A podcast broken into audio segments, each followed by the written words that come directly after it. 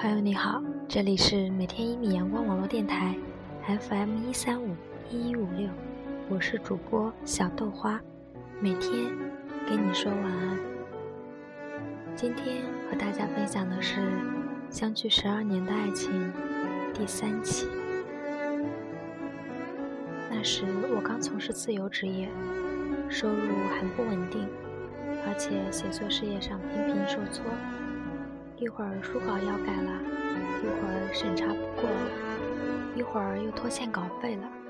总之，烦心事一件一件的来。我有时也会发脾气，不过都是自己发自己的。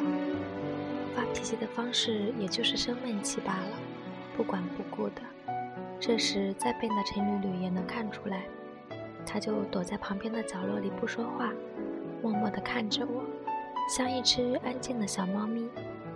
等我回头叫他的时候，他看我脸色好了，就一下子扑过来，一副委屈的样子。他虽然经常在我这里玩，但是从来没有留宿过。我也不想让他留宿，因为作为学生来说，经常不回宿舍的话，影响会非常的不好。我也经常尽量不去学校找他，更不会和他成双成对的出现在校园里。我大概能给他的保护就这些了吧，但是依然百密一疏。他的同学不知道怎么了，就看到我和他在一起逛街，然后这个女生竟将消息散播在了班级里，他们学院的人都知道了，他和一个老男人在一起。这事是陈如里给我说的，他倒是没受什么影响，很轻描淡写的给我说。甚至还有点幸灾乐祸，似乎在说：“大叔，你看吧，你还说让我们毕业才公开，现在公开了吧？”其实我对这些并不是很在意，因为我虽然大，也才三十的年纪，长得也不是太老。如果他的同学没有听过我的讲座的话，兴许不会把我和老男人三个字联系在一起。况且我一介狂生。怎么会在乎这些小节呢？我当然是站在他的角度想，她作为一个大二的女生，这么被别人说，的确不太好。可是她的态度有点让我失望。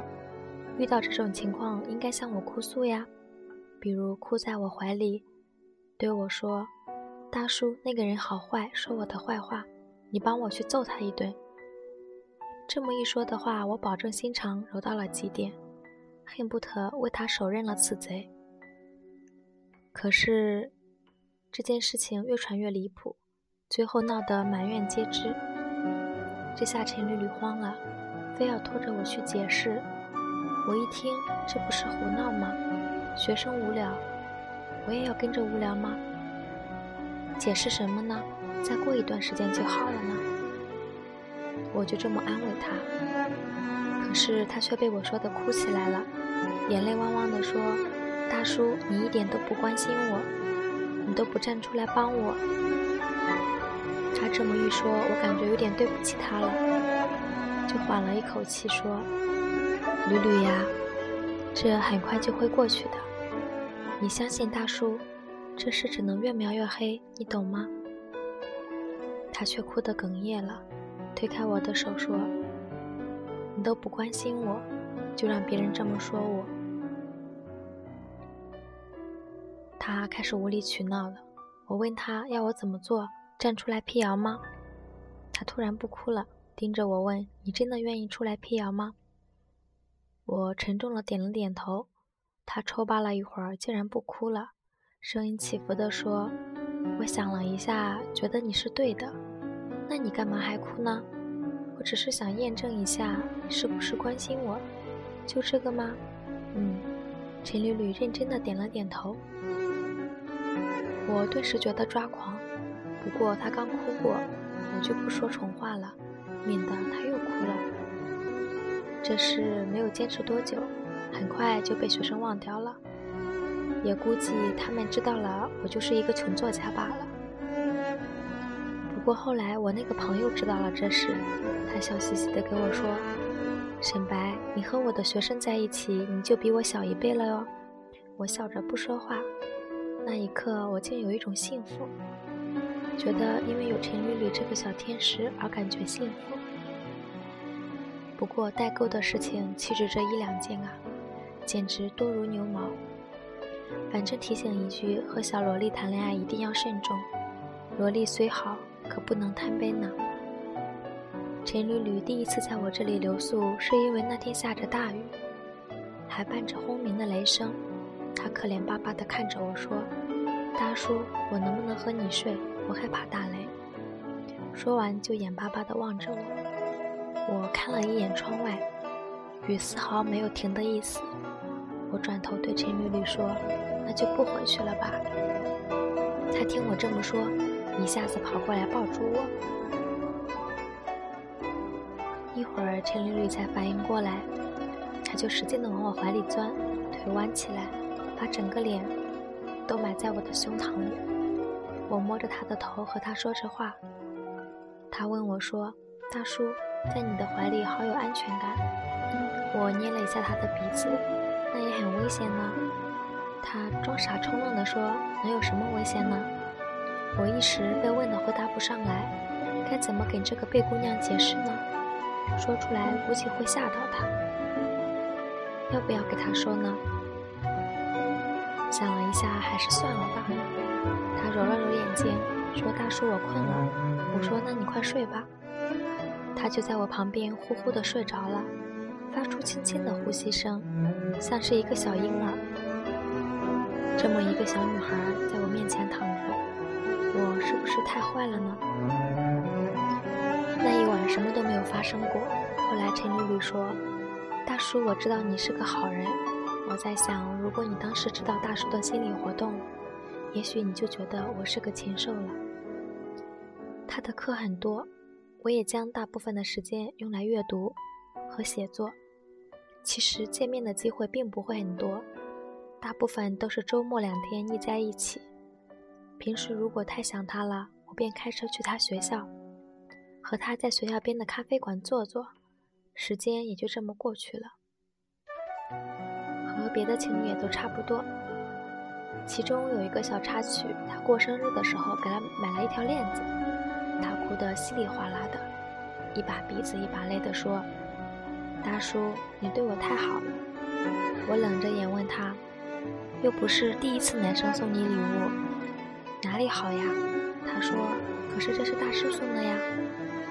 真是一个可爱的孩子。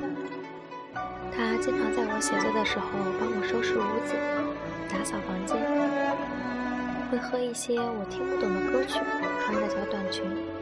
那时的阳光很好，我常常在写作间隙抬头看他一眼。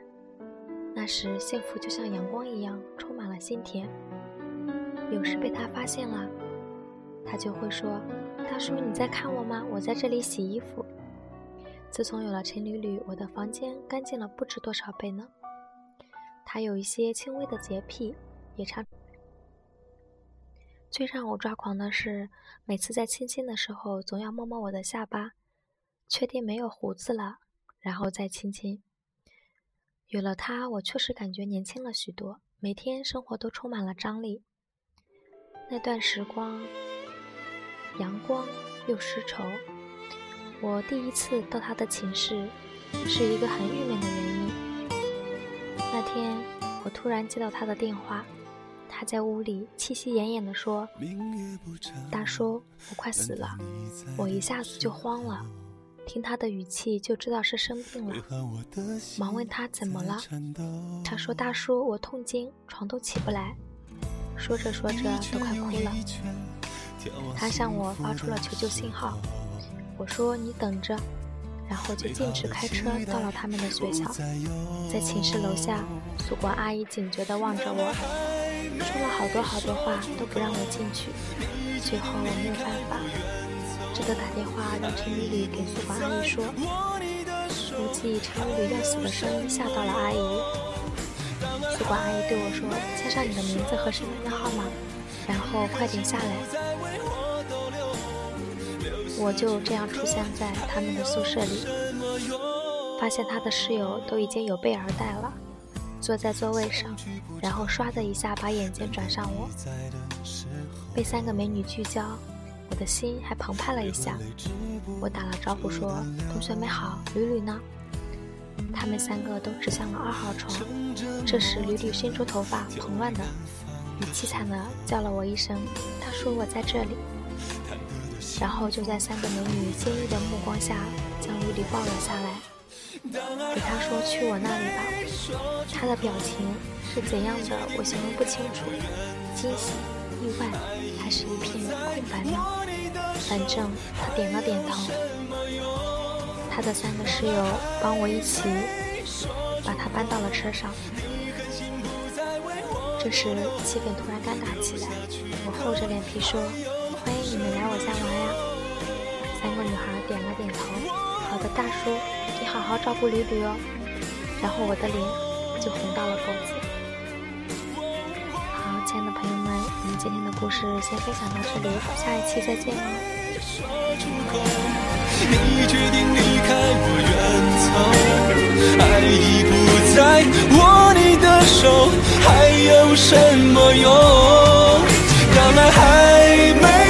说出口你狠心不再为我逗留留下